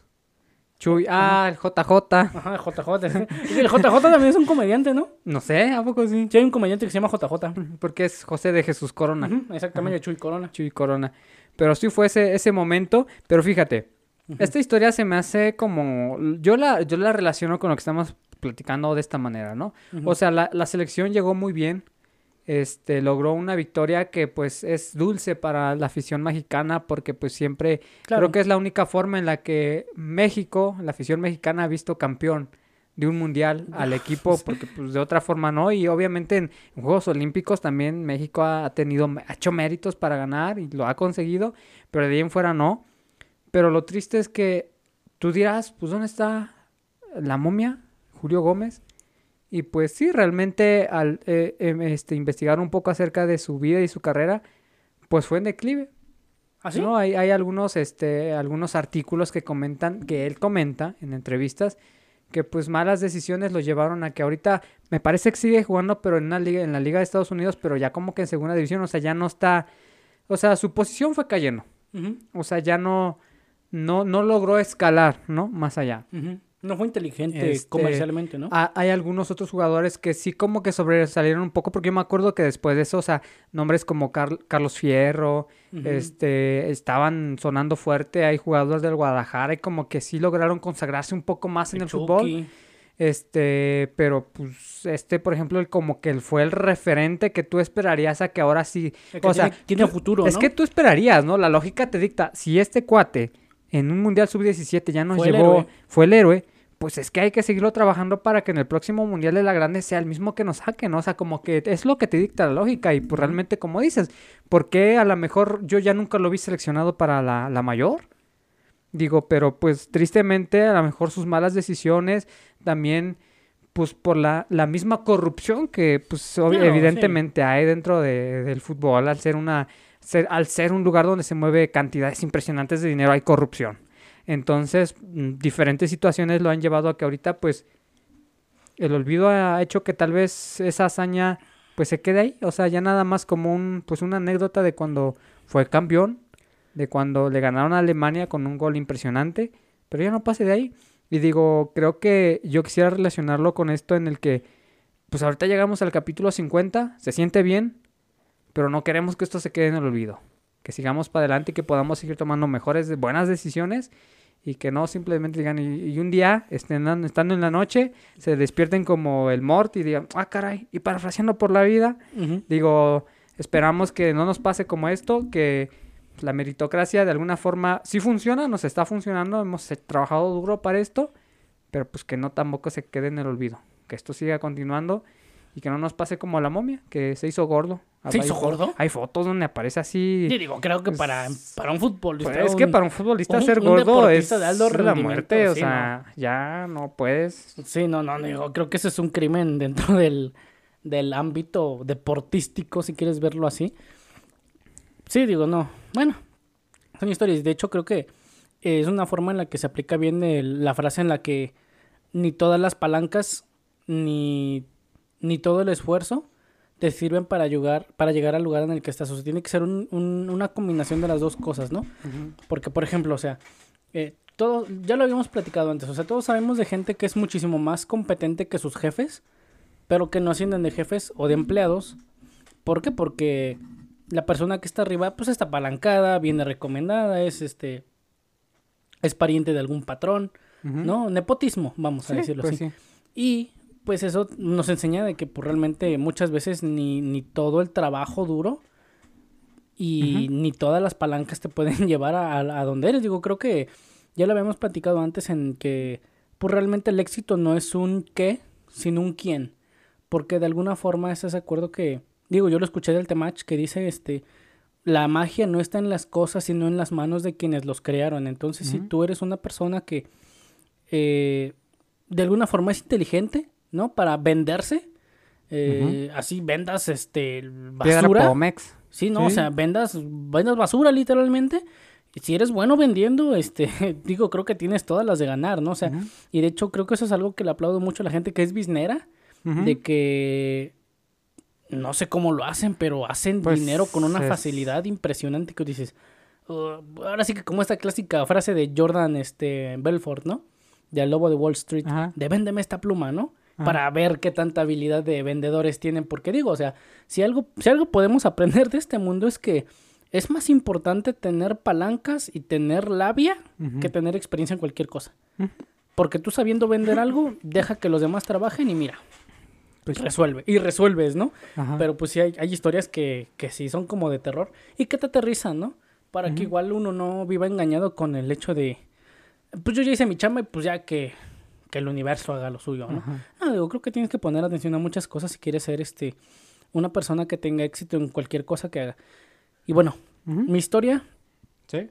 es este es, eh, es de Arnold. No sé si has estado viendo que ahí está de moda un documental que salió de tres capítulos de Arnold Schwarzenegger, No. Terminator, Ajá. de cómo él va narrando. Y digo, la historia va más o menos así. El primer capítulo se, se, se fija o se centra en la vida del fisicoculturismo, de cómo Arnold primero era fisicoculturista. Ujú. Luego, el segundo capítulo se centra en su carrera de actor. Y el tercero se centra en su carrera como político. ¿A poco? Porque pues hay que recordar que Arnold Schwarzenegger fue, pues, fue al- alcalde de California. ¿A poco ese sí? no, de Florida, perdón. Sí, de no lo sabía. Sabía que Bruce Lee era filósofo, Sí, pero ese sí no, no me lo esperaba. sí, Arnold Schwarzenegger fue físico-culturista, fue actor. Y no un actor cualquiera, fue un actor de talla Pues mundial. es que un actor que creo que lo reconocemos la mayoría, o sea, no es como, es un referente a esas películas 70s, 80s de, digo, creo que ¿De todos, quere- todos queremos ser este, pues, pues de Y, repente. todos ajá, hemos ocupado la frase icónica de hasta la vista, Vista, baby. Sí. Y, o sea, ni siquiera tienes que terminar de decirla para saber de quién Ajá. estás hablando. O sea, Ajá. así de grande es Arnold Schwarzenegger. Y de hecho, este, hay un otro físico-culturista muy grande, muy importante. eh, digo, para la gente que vaya al gimnasio sabe perfectamente bien de, qué- de quién estoy hablando. De Ronnie Coleman, que es un físico-culturista afroamericano. En el que cuando le entregaron un premio le preguntaron que, según él, quién sería el físico-culturista más grande de la historia. Y él dice que para él sería Arnold. Pero Ajá. ellos dos son como que La epítome, eminencia, Sí, ¿no? la de- epítome del fisicoculturismo. Son como el, el modelo a seguir. Son como que la aspiración Pero pues es que máxima. ahorita con lo que me cuentas, para mí sí Arnold tiene mucho más mérito, no solamente por su ámbito, que es el fisicoculturismo, sino porque logró escalar Sí. en áreas totalmente opuestas Ajá. a lo que, digo, a lo mejor lo de actor va por el físico, te lo creo, ¿no? Dices, Pero- ok, bueno, pues como tiene Ajá. buena imagen, es una persona que claramente puede ser presentada en pantalla, pero como que política si no le encuentro Sí. ni... O sea, ya ni Cuauhtémoc Blanco que brincó Ah, del no. fútbol a, a las Pero, novelas y a las novelas y a... Como que quiso replicar el mismo modelo Yo de creo que sí, ¿eh? Por- pero era pésimo actor, era futbolista, fue muy bueno. Ah, de Pero- futbolista sí, sí pero como tenía- alcalde ha sido hizo. terrible. De actor ni hablamos y de lo demás pues mejor continúa con tu historia. Sí, de hecho, no, mira, porque fíjate, incluso ahorita que mencionas eso del de que podría ser presentable en una pantalla grande, no es cierto. Porque de hecho, incluso, mira, bueno, vamos, a, vamos por partes, ¿no? De él en el documental eh, habla mucho de su, de su vida, de cómo este, incluso menciona Nietzsche, en el que él dice que las cosas que él lo hicieron fuerte o las cosas que lo hicieron ser él fueron cosas que destruyeron a su hermano. Porque él dice que tenía un hermano y obviamente eran como que diametralmente opuestos, ¿no? Su hermano era muy inteligente, era una persona con dotes matemáticos, era una persona no sabia, inteligente, era muy bueno académicamente su hermano, pero era más sensible. Y por el contrario, Arnold siempre fue más como como fuerte mentalmente, como fuerte físicamente, o sea, no era, no era tan inteligente en el, con, con inclinaciones hacia el mundo académico, pero era muy inteligente para la vida. Entonces él mencionaba de cómo, por ejemplo, este, ellos tuvieron que vivir una vida pues dura de alguna forma y de hecho creo que eso es una constante en las personas que han hecho cosas impresionantes, que tuvieron vidas difíciles al principio. Y él decía que pues en su casa su papá era como bipolar que primero veías al papá amable, cariñoso y demás, pero que de repente este les tocaba el papá que golpeaba a la mamá, que los golpeaba a ellos, que tenía eh, ataques de ira muy fuertes, que los maltrataba. Y él decía que realmente para él eso fue como escuela. Porque este, meritocráticamente decía, bueno, pues es que si yo vivo esto en casa y lo soporto, puedo soportar lo que sea allá afuera, ¿no? Entonces por eso él empezó como que a hacerse más fuerte mentalmente y que para él este estas, estas cosas de preguntarse a sí mismo cómo me siento hoy, este, estoy frustrado, eh, me estoy deprimido y así, para él eso era basura, porque él no tenía tiempo para estar pensando en esas cosas, porque para él la vida es como de quiero hacer esto, ¿cómo lo, lo cómo, lo logro? Y punto. Y de, de, hecho decía que una de las cosas que más le funcionaron era tener una mente ocupada. ¿Para qué? Para no pensar en lo demás, ¿no? Y de hecho incluso eso como que lo desensibilizó tanto que lo volvió como una máquina. Lo volvió una máquina de, de levantar este, pesas, de levantar fierros para, pues, de alguna forma, pues, aislarse, ¿no? De esa realidad. Pero decía que como su hermano era como más, era el lado opuesto, era más sensible, pues eso le terminó afectando hasta que un día murió, ¿no? Este, creo que tuvo un accidente porque estaba alcoholizado por los problemas que tenía y que eso fue lo que lo mató. Y decía que ahí concuerda con Friedrich Nietzsche que decía en lo que no te mata te hace más fuerte, pero también añadió que lo que a mí me hizo fuerte a mi hermano lo destruyó. Y hablaba de cómo realmente el incluso ser fuerte mentalmente tiene muchísimo mérito porque no todas las personas sobreviven a semejante presión, sobre todo viniendo de un padre, ¿no? Y como hombre que, que, que, buscas una figura en la cual admirar, de la cual aprender, que te guíe y que esta figura que... Sí, lo que hemos comentado, una figura paternal como se debe, ¿no? un padre. Que en vez de ser un amigo sea un enemigo, pues sí te quiebra muy, muy, muy, muy, muy duro, ¿no? Porque ya es una cita que igual hemos comentado en este podcast este, no sé exactamente de quién es. Es, es difícil rastrear el autor de esta cita. Pero dice que... Seguramente debe ser el guasón de Facebook. dice que después de el sagrado vientre de, de la madre, el lugar más seguro para un hijo son los brazos de su padre. Y en el caso de Arnold no fue así. Entonces dice que eso como que lo hizo, pues de alguna forma, una persona desensibilizada, que pues ya emocionalmente era fuerte, que realmente cuando quería algo, pues tenía una capacidad muy, muy grande para visualizarse en ya logrado lo que él quería lograr y hacer lo que tuviera que hacer. Y decía que para él este era como, como escalar, ¿no? De que él se visualizaba en la cima y que para él el fisicoculturismo fue como de voy a moldear mi cuerpo a mi voluntad. Y esa fue como la forma que siguió, o sea, fue una fórmula muy sencilla. su fórmula, digo, lo que estás comentando se me hace bien interesante. Pero digo, para empezar, ¿dónde está el... ¿En qué plataforma? ¿O en YouTube? ¿O dónde, dónde está este...? En Netflix. Netflix está Arnold, así se llama. Así, Arnold. Digo, se me hace... Pues sí, fíjate, un personaje tan representativo y pues como que empaparte un poco en su historia te hace ver de que pues sí, él sí tuvo mucho mérito para todo lo que consiguió, porque digo, ahora pues no, tú lo, tú, nosotros lo que hemos visto nada más es la parte bonita, la parte estética, la Ajá, parte el éxito. pública, ¿no? Exacto, el éxito, lo que hemos dicho, ¿no?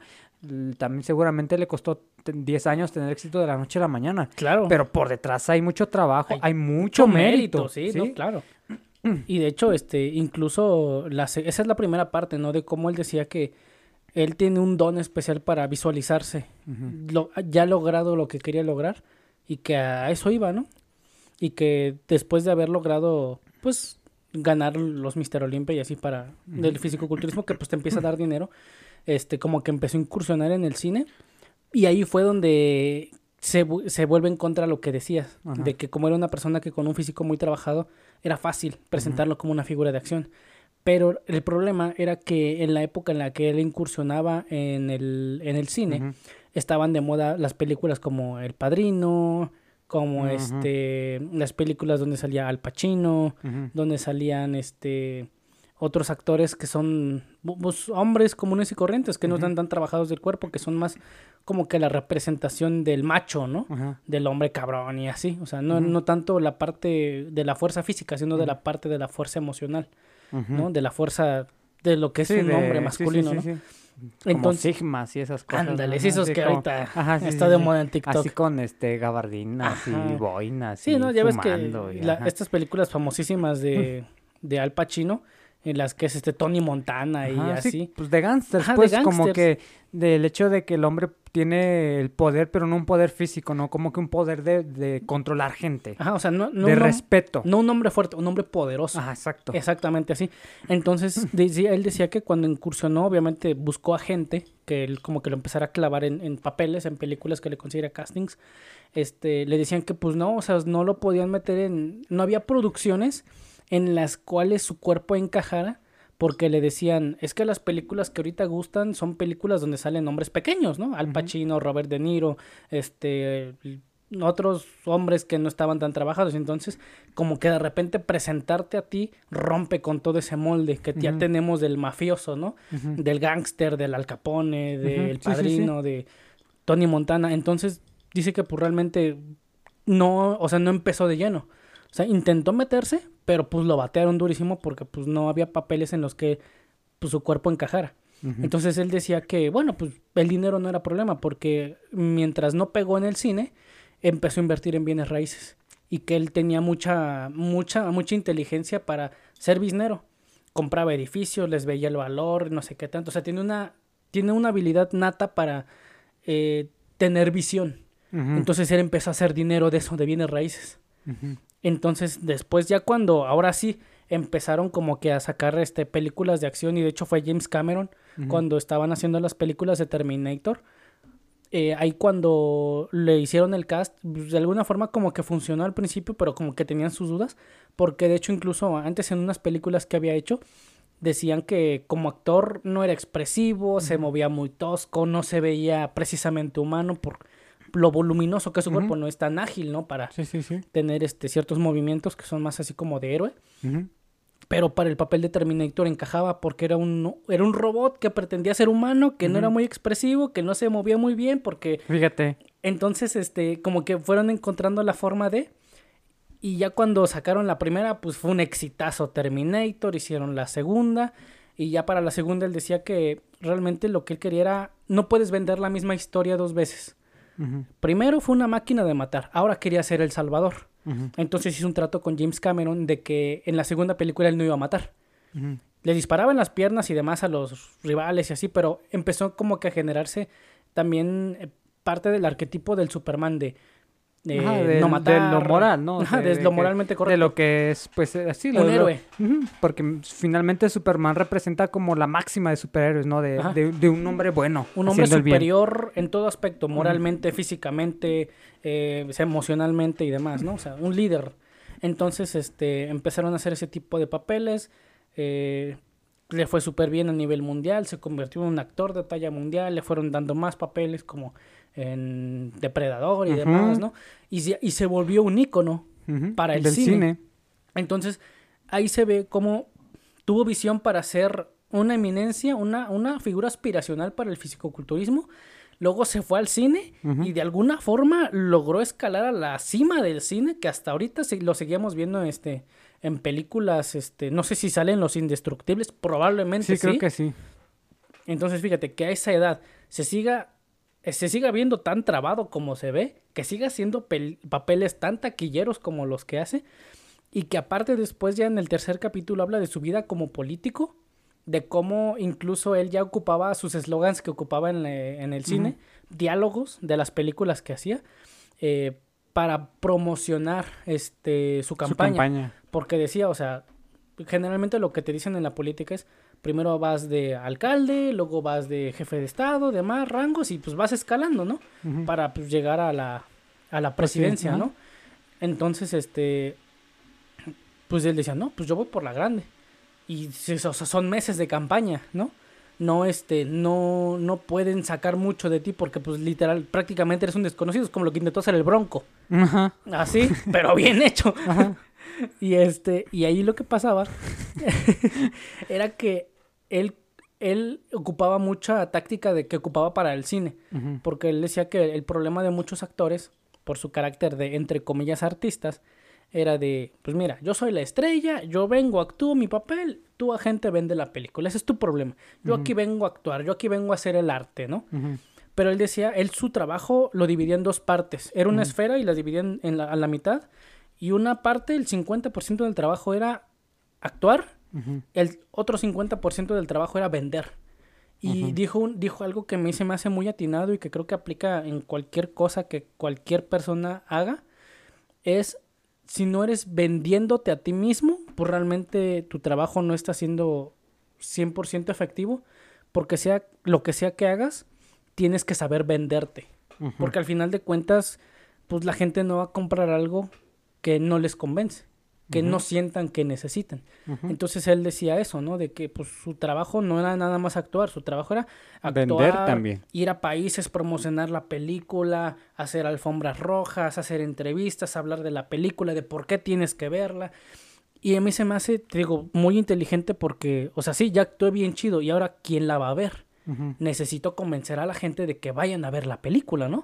Para que de alguna forma sea económicamente rentable. Entonces, esa misma táctica la empezó a aplicar a su campaña en la política, le funcionó, fue presidente y alcanzó como que el, la máxima figura de cualquier político a la que puedas aspiracionar, que es el dirigir una nación completa. Entonces, el documental va de eso, de cómo meritocráticamente Arnold primero empezó como un físico-culturista, alguien que levanta pesas, y cómo fue escalando y como todo lo que hizo fue un escalón más, un escalón más del fisicoculturismo, se metió a la actuación, en la actuación hizo carrera, aprendió a vender, aprendió a venderse, aprendió a saber dónde sí encaja, dónde no. Y cuando llegó a la política supo cómo armarla, supo cómo vender su carrera de político, supo cómo vender su imagen, supo cómo llegar al corazón de la gente, cómo convencerlos, incluso tal vez actuando, ¿no? Porque estamos de acuerdo que cuando tú te subes a un escenario empiezas a actuar. Entonces, eso es, una, eso es una historia bien padre y bien bonita de cómo cómo todo lo que tú puedas ver de ti mismo lo puedes lograr, pero la pregunta es, ¿estás dispuesto a pagar el precio de lo que tienes que hacer para llegar a donde quieres estar? Y él decía, ¿no? O sea, cuando él quería hacer algo, no lo hacía con esfuerzos mediocres. Dice, él sentía fuego en las entrañas, de, de, un deseo ardiente de querer conseguir lo que quería conseguir y de cómo tenía que hacer lo que fuera para poder llegar a donde quería llegar. Y yo creo que esa es la meritocracia en su máxima expresión. No es nada más de, ah, pues voy a ser el mejor preparando tortas, ¿no? Pues, ay, luego compro unos panes y a ver qué hago. No, o sea, es un deseo ardiente de querer ser el mejor, ¿no? De querer ser eh, una persona que sea un ícono. Digo, hay una frase que yo vi en un TikTok por ahí que dice, no vivas para impresionar, vive para inspirar y al menos creo yo que Arnold Schwarzenegger es una inspiración, fue y seguirá siendo influencer. una figura aspiracional para cualquier persona, no nada más para fisicoculturistas, no nada más para actores, no nada más para políticos, sino para cualquier persona que quiera hacer algo de su vida, sea lo que sea. Y es como lo que decíamos hace rato de una cita de Marco Aurelio, el emperador romano, ¿no? Busca algo que hacer y cuando lo encuentres, no pienses en otra cosa más que en hacerlo bien. Digo, creo que es muy cierto en el aspecto de que, bueno, ahorita él hablamos específicamente de tres áreas. Fisicoculturismo, actuación y política. Pero esas tres áreas las puedes cambiar por cualquier otra y funciona. Porque la esencia es esa, es trabajar. Y digo, creo que hay gente que la trae, o sea, porque como dices, o sea, lo que me platicas de esta, de este Arnold, pues es que es, hay cosas que ya son, vienen por naturaleza. Hay gente que Es tiene eso, ¿no? ¿Quién sabe? ¿Sabes? Hay cosas que las vas desarrollando. Hay cosas que se entrenan. A veces tienes que entrenar un buen ojo, un buen oído, tener olfato para los negocios. Se va entrenando y vas aprendiendo. Pero hay gente que de por sí ya es como, como que trae este. Como que nace con una estrella, sí, ¿no? trae algo, algo especial, ¿no? Y digo, creo que en este caso él es el. Digo, y es como que a lo mejor de los casos documentados, ¿no? Porque obviamente como que me imagino que ha de haber muchos casos que están más, este, no en el olvido, sino pues no son tan conocidos. En este caso él tuvo a lo mejor la fortuna ajá. de que estuvo Es dentro de un- mediático, ¿no? Es mediático y qué bueno, ¿no? Porque de repente el que tú a ti te cuenten una historia como esta, pues como dices, ¿no? Te inspira y empiezas a decir, pues es que sí se puede. Claro. So- solo hay que, este, pues, enfocarse y seguir trabajando. Y, Y- pues sí, o sea, creo que como dice, la esencia de la meritocracia es esa. Aunque también de repente dependemos de otros factores, Claro, sí, sí, completamente. pero Digo, aquí Arnold tuvo la fortuna de nacer en un país primermundista, rico, gringo, güero, blanco, alto, trabado, ojos sí, no, porque también hay, hay esta pregunta de, pues, ¿cuánta, ¿cuántos genios no se han perdido, no? ¿Por qué? Porque a lo mejor hay niños que igual han sido, o sea, tienen un IQ tremendo, pero, pero, viven pues en países... viven en países poco desarrollados, entonces ese, ese intelecto se pierde. Digo, no. De hecho, o sea, lo decimos mucho con genios como Tesla, ¿no? De cuántos genios hemos perdido en aras de que ciertas personas sigan teniendo posiciones prominentes económicamente, ¿no?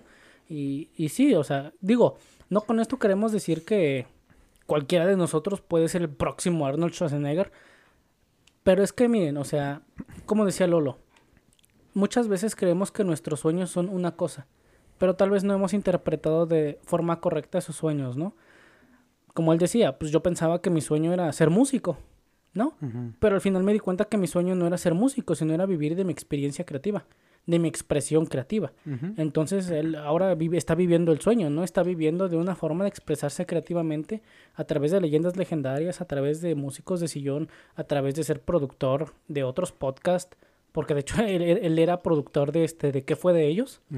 Y este, y él decía que pues si en algún momento el podcast muere y él tiene que vivir de productor, de diseñador, de director, pues él seguiría contento porque sigue siendo una forma en la como él vive de su expresión artística, ¿no? Y de su expresión creativa.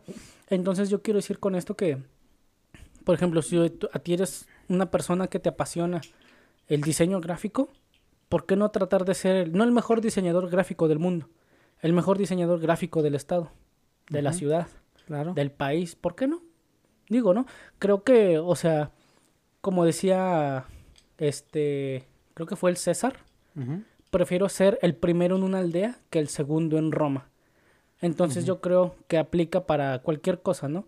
Yo creo que preferiría ser el mejor de mi pueblo que ser el treintaavo de toda una de, nación. ajá, de todo el país. Ajá, entonces yo siento que el, el que la meritocracia no te lleve hasta la cima de los íconos de los hombres que han cambiado el mundo, como, no sé, algún Lao Tse, Confucio, un Buda, un Jesucristo, un Hitler, este, un Abraham Lincoln, ¿no? Ujú.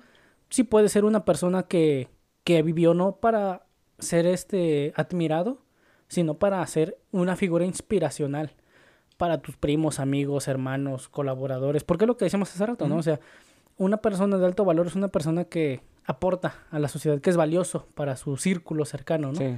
Entonces yo creo que la meritocracia no tiene tanto que ver con esta definición de éxito que el mundo tiene, sino con tu propia definición de éxito.